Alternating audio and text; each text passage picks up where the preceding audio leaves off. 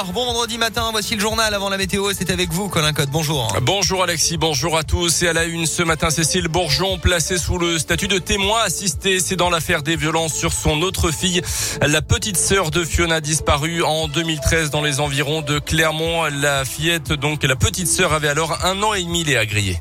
Oui, Cécile Bourgeon a été entendue mardi en visioconférence par une juge d'instruction depuis la prison de Lyon-Corba où elle est incarcérée pour le meurtre de Fiona. Selon La Montagne, c'est le père des fillettes, Nicolas Chafoulet, qui avait porté plainte contre Cécile Bourgeon et son compagnon de l'époque, Berkan Maclouf. Des hématomes avaient été constatés sur la petite sœur de Fiona lors de l'arrestation du couple en 2013. Une information judiciaire avait été ouverte pour violence volontaire par ascendance sur mineur de 15 ans. Pour l'avocat de Nicolas Chafoulet, je cite, dans ce huis clos, c'est soit l'un, soit l'autre, soit les deux. Si ce n'est pas elle, il y a non-assistance à personne en danger puisqu'elle a accusé son compagnon.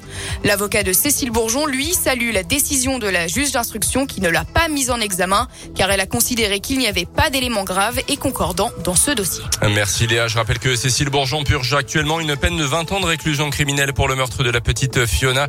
Elle a formé un pourvoi en cassation qui doit être examiné le 16 février. Un deuxième frigo solidaire à Clermont. Il a été présenté hier rue du 11 novembre devant la boutique La Petite Réserve qui sera chargée d'assurer son bon fonctionnement.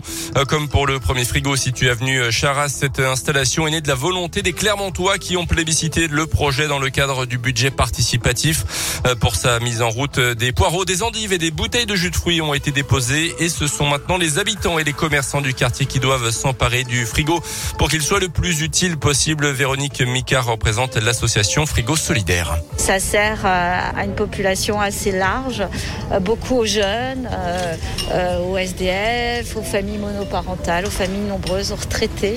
Le frigo, il permet de prendre en toute discrétion. Quand vous êtes devant le frigo, on ne sait pas si vous donnez ou si vous prenez. Les habitants peuvent mettre des produits frais, emballés, des produits secs aussi. Vous partez en vacances, il vous reste des choses dans votre frigo, vous pouvez les mettre Les restaurateurs, eux, et les autres commerçants peuvent mettre des plats cuisinés, leurs invendus.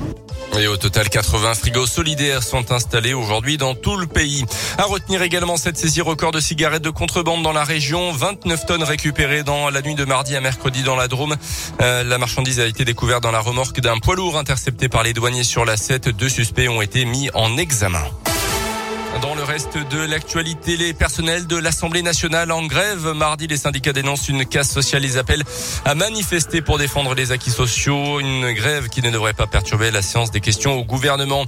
Emmanuel Macron, toujours pas candidat, mais il a obtenu les 500 parrainages déjà euh, nécessaires donc pour se qualifier pour la présidentielle. 529 euh, selon les premiers éléments. Et puis on termine avec du foot. Le choc Clermont et Saint-Etienne. Ce sera le 13 février à 15h au Montpied pour cette rencontre.